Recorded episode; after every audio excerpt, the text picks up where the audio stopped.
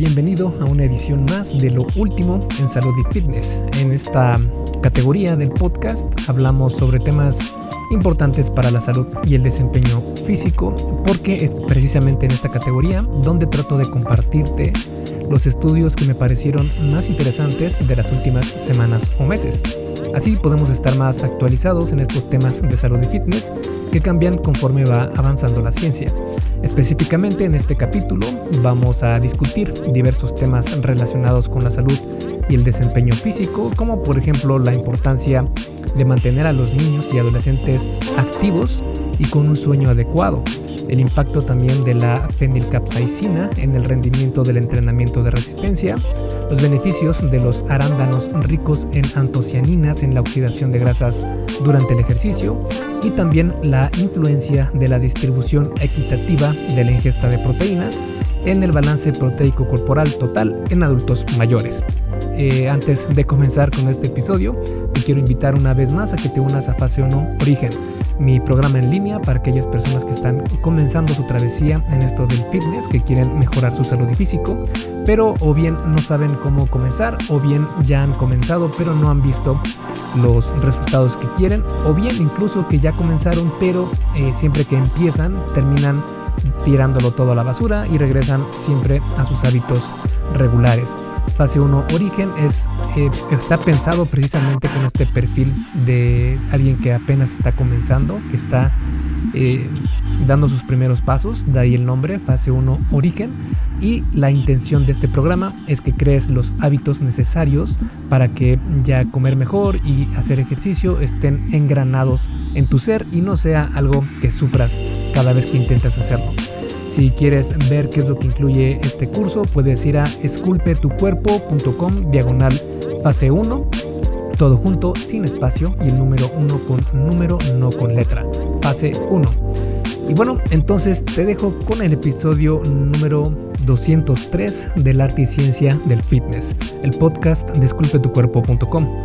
Yo soy Mike García y te veo en dos segundos.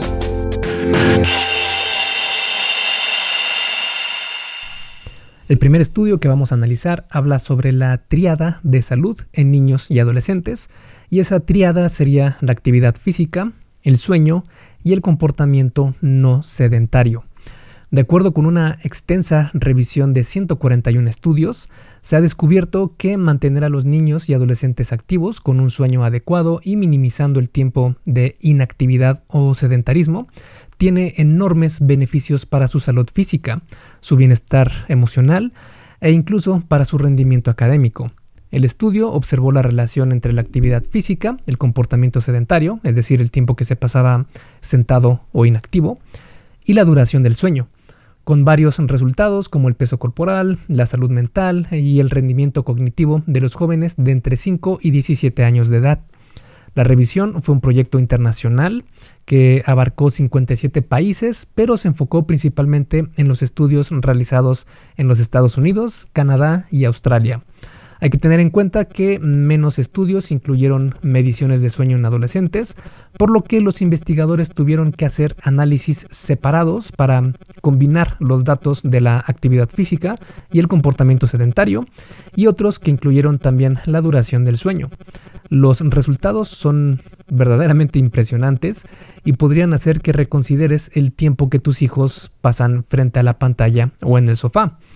Por lo general, se encontró que la alta actividad física y el bajo comportamiento sedentario eran beneficiosos.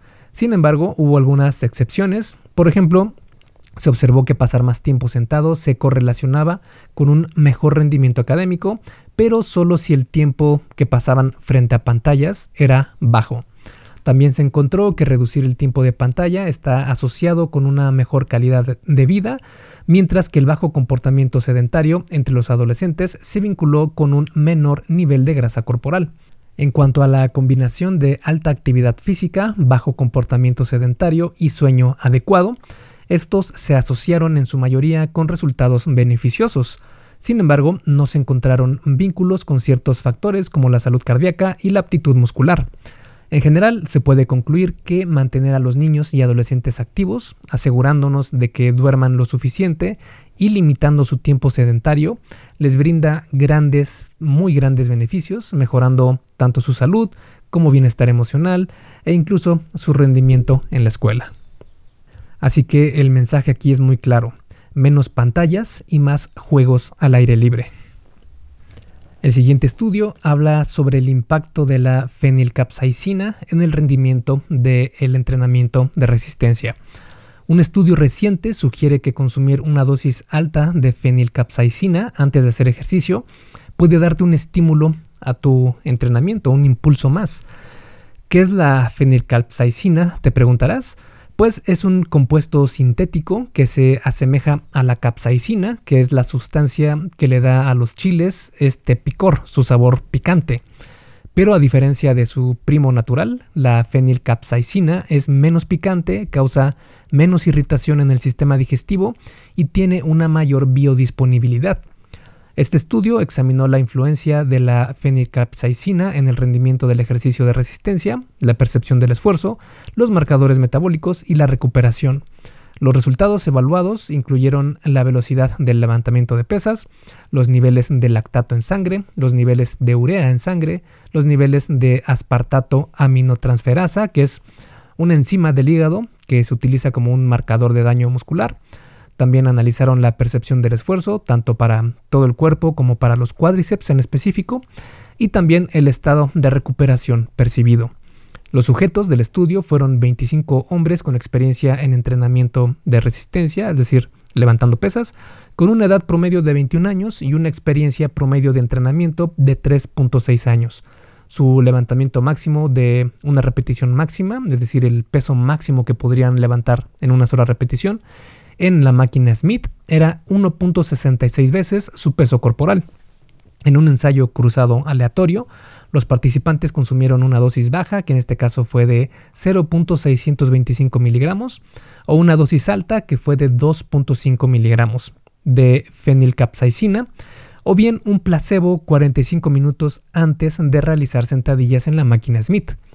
Luego realizaron dos repeticiones al 60% de su 1RM, tanto 3 minutos como 24 horas después de la serie de sentadillas. Los resultados del estudio indican que, en comparación con el placebo, los niveles de aspartato aminotransferasa después del ejercicio fueron más bajos tras una alta dosis de fenilcapsaicina. En cuanto a la velocidad de levantamiento, se observó que la pérdida máxima de velocidad, es decir, el porcentaje de disminución de la velocidad de repetición de la eh, repetición más rápida a la más lenta realizada durante el protocolo, fue menor en el grupo de alta dosis que en el de baja dosis. Lo más interesante fue la velocidad promedio de repetición, ya que tendió a ser mayor en el grupo de alta dosis que en los grupos de baja dosis y placebo. Sin embargo, vale la pena señalar que la investigación fue financiada por Axichem, que fue la empresa nutracéutica que fabrica y vende el suplemento de fenilcapsaicina utilizado en el estudio, por lo que estos resultados hay que tomarlos con una, con una pizca de sal, aunque son bastante interesantes y tienen potencial para que en otros estudios se compruebe, especialmente en estudios que no tengan ningún sesgo de confirmación ni ninguna relación con alguna empresa. Este estudio nos muestra que puede ser una interesante eh, línea de investigación para suplementos futuros. Hey, rápidamente, antes de seguir con el episodio, ¿me harías un favor? Si te está gustando lo que estás escuchando en este podcast, puedes compartirlo en tus redes sociales. Basta con que tomes una captura de pantalla o te tomes una foto y compartas la publicación en Facebook, Instagram o en cualquier otra red social mencionando el podcast El Arte y Ciencia del Fitness. Porque simplemente con que hagas esto, que realmente no te lleva más de un minuto, me ayudas un montón a que Esculpe tu cuerpo crezca y podamos cambiarle la vida a muchas más personas. Y si haces esto, no olvides etiquetarme en la publicación para que pueda agradecerte personalmente. En Facebook estoy como blog Esculpe tu cuerpo y en Instagram como Esculpe tu cuerpo. Vale, sigamos entonces donde nos quedamos en el episodio. El siguiente estudio habla sobre el impacto de los arándanos ricos en antocianinas en la oxidación de grasas eh, en hombres entrenados aeróbicamente. Una reciente investigación sugiere que los arándanos silvestres ricos en antocianinas podrían ser el secreto para un mejor rendimiento al hacer ejercicio. Este estudio examinó el efecto de consumir arándanos en las tasas de oxidación de grasa corporal y carbohidratos durante el ejercicio de ciclismo. Los participantes del estudio fueron 11 hombres aeróbicamente entrenados con una edad promedio de 27 años y sin condiciones de salud aparentes. El estudio no aleatorizado controlado constó de dos fases. Una fase de limpieza de la dieta, que también se le conoce como fase de washout o de limpieza, o bien también se puede considerar de control, y una fase de intervención dietética. Durante la fase de limpieza o de washout, los participantes evitaron alimentos ricos en antocianinas durante dos semanas y luego realizaron un protocolo de ciclismo para establecer parámetros base. Durante la fase de intervención, los participantes consumieron diariamente porciones de arándanos silvestres liofilizados que contenían 375 miligramos de antocianinas durante dos semanas, seguido de una nueva prueba en el protocolo de ciclismo. Los resultados del estudio indican que Bajo la condición suplementada con arándanos, los participantes mostraron una mayor oxidación de grasa corporal cuando ciclaron al 65% de su máximo de VO2, que es un indicador de la cantidad consumida de oxígeno, con aumentos del 20% a los 20 minutos, 43% a los 30 minutos y 31% a los 40 minutos. Durante la misma prueba, la oxidación de carbohidratos de los participantes disminuyó un 10% a los 20 minutos, 19% a los 30 minutos y 15% a los 40 minutos. Además, los niveles de lactato disminuyeron un 13% a los 20 minutos, 24% a los 30 minutos y 24% también a los 40 minutos de ciclismo. Es importante destacar que al analizar la ingesta dietética autoinformada de los participantes, los investigadores encontraron que, aunque las dietas generales eran similares, en la condición suplementada con arándanos, los participantes consumieron significativamente más carbohidratos que en el periodo de washout de dos semanas o la condición de control. Esta diferencia en la ingesta dietética podría haber influido en los resultados porque una mayor oxidación de carbohidratos puede explicar los niveles más bajos de lactato observados durante el ejercicio. Además de que este mayor consumo de carbohidratos también podría ayudar a que mejoren su eh, desempeño físico y por lo mismo estos resultados pueden estar sesgados. Aún así, nos muestra que consumir este tipo de arándanos puede ser una buena opción, además de que son una opción muy segura, ya que no es ningún suplemento, no es nada extra, es simplemente un fruto que podría tener algunos beneficios extras. El siguiente estudio habla sobre la proteína antes de dormir y cómo podría ayudar a acelerar la síntesis de proteínas mitocondriales y la recuperación nocturna tras el ejercicio de resistencia. Este estudio reciente sugiere que consumir proteínas antes de dormir podría ser la clave para aumentar la síntesis de proteínas durante la noche después de hacer ejercicio de resistencia, es decir, con pesas.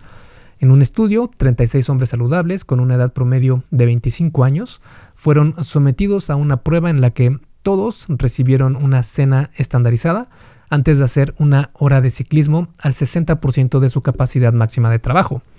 Después del ejercicio, los participantes ingirieron 45 gramos de proteína de suero de leche, 45 gramos de proteína de caseína o un placebo sin calorías 30 minutos antes de dormir.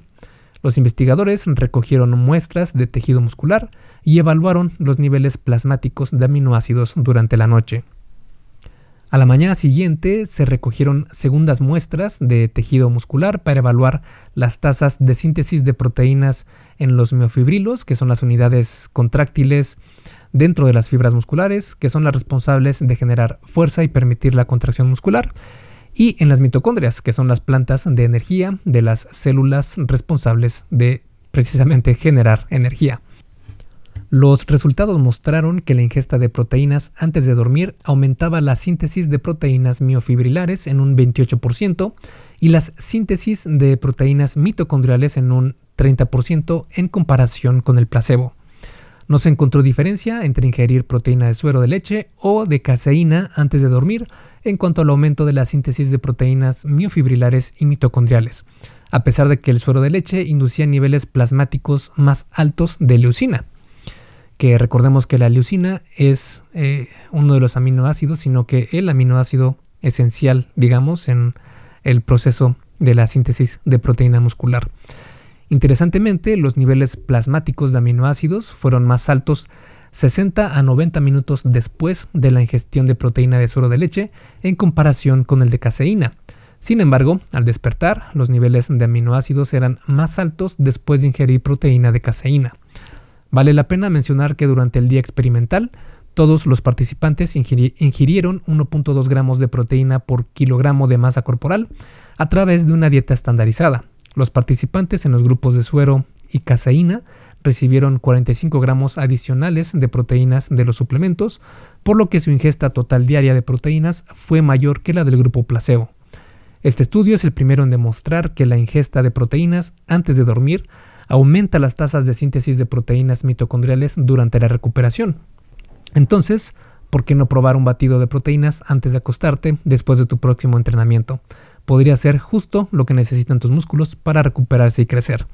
Dicho esto, cabe aclarar que lo importante es asegurarte de la cantidad total de proteínas que consumas al día, que al día de hoy hay algo de debate, pero se encuentra en el rango de 1.8 a 2 gramos de proteína por kilo de peso corporal. Y esto se ha encontrado que es lo más eficiente en cuanto a generar las tasas de síntesis de proteína muscular más adecuadas. Por lo que si a, esa, a ese consumo total de proteína diaria te aseguras de consumir esto antes de dormir, podría ser una gran opción para que te, eh, para que te asegures de obtener eh, lo máximo posible de esta síntesis de proteína muscular. Y este último estudio habla sobre el equilibrio proteico en adultos mayores y cómo tiene una influencia en la distribución dietética de proteínas. Un estudio reciente muestra que una distribución equitativa de la ingesta de proteínas a lo largo del día puede resultar en un mejor balance proteico corporal total en comparación con una distribución desigual, al menos en adultos mayores. En este ensayo controlado aleatorizado de 10 días, se estudiaron a 24 adultos mayores saludables de entre 65 y 80 años de edad, incluyendo 12 hombres y 12 mujeres. Los participantes consumieron 1.5 gramos de proteína por kilo de masa corporal magra al día y la ingesta de proteínas se dividió de dos maneras. Hubo un grupo igual y uno desigual. El grupo igual consumió 30% de la ingesta de proteínas en cada una de las tres comidas principales, mientras que el grupo desigual consumió 15% de la ingesta de proteínas en el desayuno, 15% en el almuerzo y 60% en la cena. La ingesta total de energía en las comidas fue igual en ambos grupos y el contenido de grasa fue idéntico, que en este caso fue el 31% de energía. Esto fue en todas, en todas las comidas de ambos grupos. Durante el estudio se recogieron muestras de sangre durante 11 horas para medir el recambio proteico corporal total y se realizaron biopsias musculares para medir las tasas de síntesis de proteínas musculares durante 9 horas. Los resultados mostraron que la descomposición proteica corporal total fue mayor en el grupo desigual que en el grupo igual en ciertos periodos, y el área bajo la curva de la descomposición proteica corporal total durante el periodo postpandreal, es decir, después de comer, de 11 horas, fue mayor en el grupo desigual que en el grupo igual. No hubo diferencias claras en la síntesis proteica corporal total entre los grupos. En consecuencia, el balance proteico corporal total neto fue más positivo en el grupo igual que en el grupo desigual. No se encontró diferencia entre los grupos en cuanto a la síntesis de proteína muscular.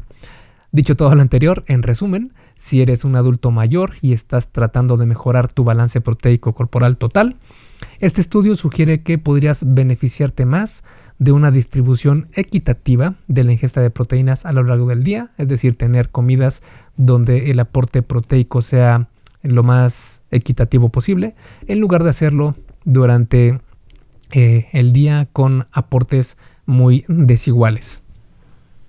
Y estos fueron los estudios que quería compartirte en este episodio, en esta edición de julio de 2023. Espero que te hayan parecido interesantes y nos vemos la siguiente semana con otro episodio del podcast. Esculpe tu vida, comienza con tu cuerpo. Y hasta aquí el episodio del podcast de hoy. ¿Te gustó? Si es así, déjame una calificación y tu opinión en Apple Podcast o en la plataforma que me escuches. Es muy sencillo y no te lleva mucho tiempo.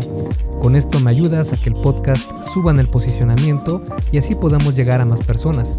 Si tienes alguna duda o sugerencia, puedes mandarme un email a contacto arroba. Veo absolutamente todo lo que me llega al mail y respondo personalmente a todos. Puedo tardarme un poco por la cantidad de mensajes que recibo al día, pero ten por seguro que sí te responderé. Gracias por escuchar el podcast de la Articiencia del Fitness y espero haberte ayudado a aclarar algunas de tus dudas. Y antes de irnos, si te gustó el episodio, entonces probablemente también te guste el curso por email que tengo donde aprenderás durante 7 días sobre fitness basado en ciencia. Puedes suscribirte totalmente gratis en esculpetucuerpo.com diagonal curso gratis. Todo junto y sin espacio. Curso gratis. Me despido y nos vemos en el siguiente podcast.